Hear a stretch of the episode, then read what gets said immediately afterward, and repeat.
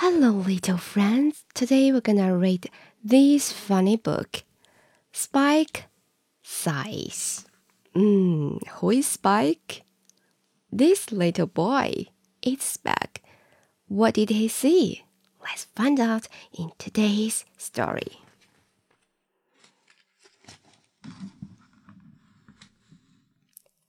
This is Spike.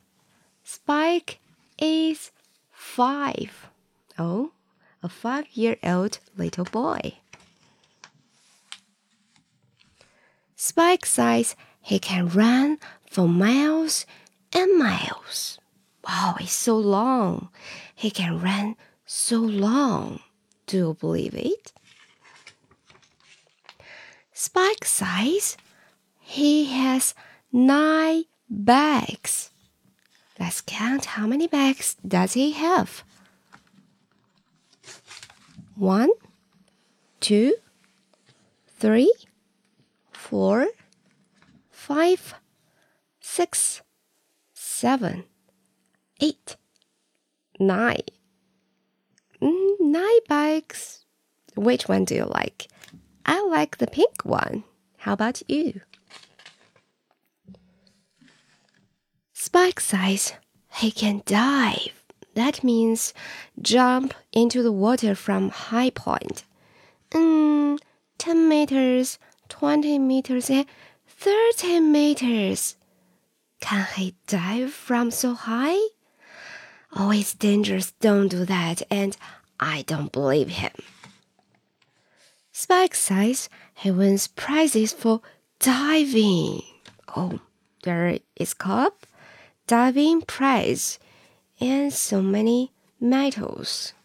Wow, he's a winner. Spike says he can drive. Do you remember how old he is? He is five year old. Can a five year old boy drive?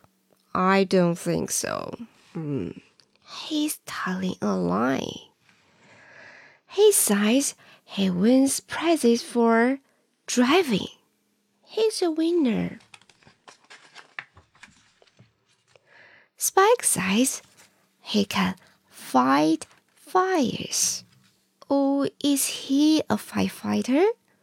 Mm, it's too dangerous. And he's just a little boy.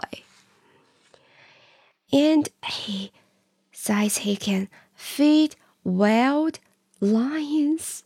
They are not the lions in the zoo, they are lions in the wild. It's more dangerous.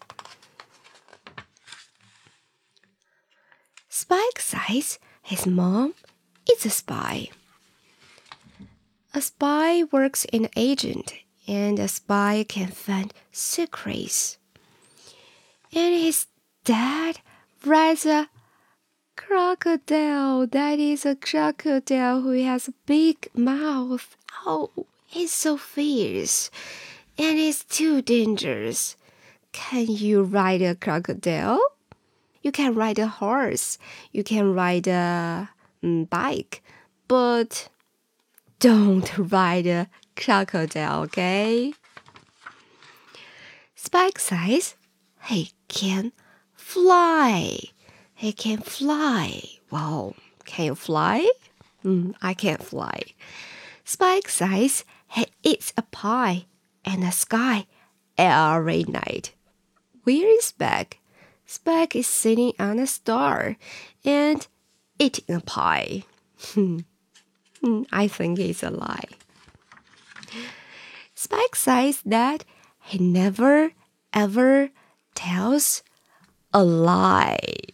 Oh, do you believe him? I don't think he's telling the truth.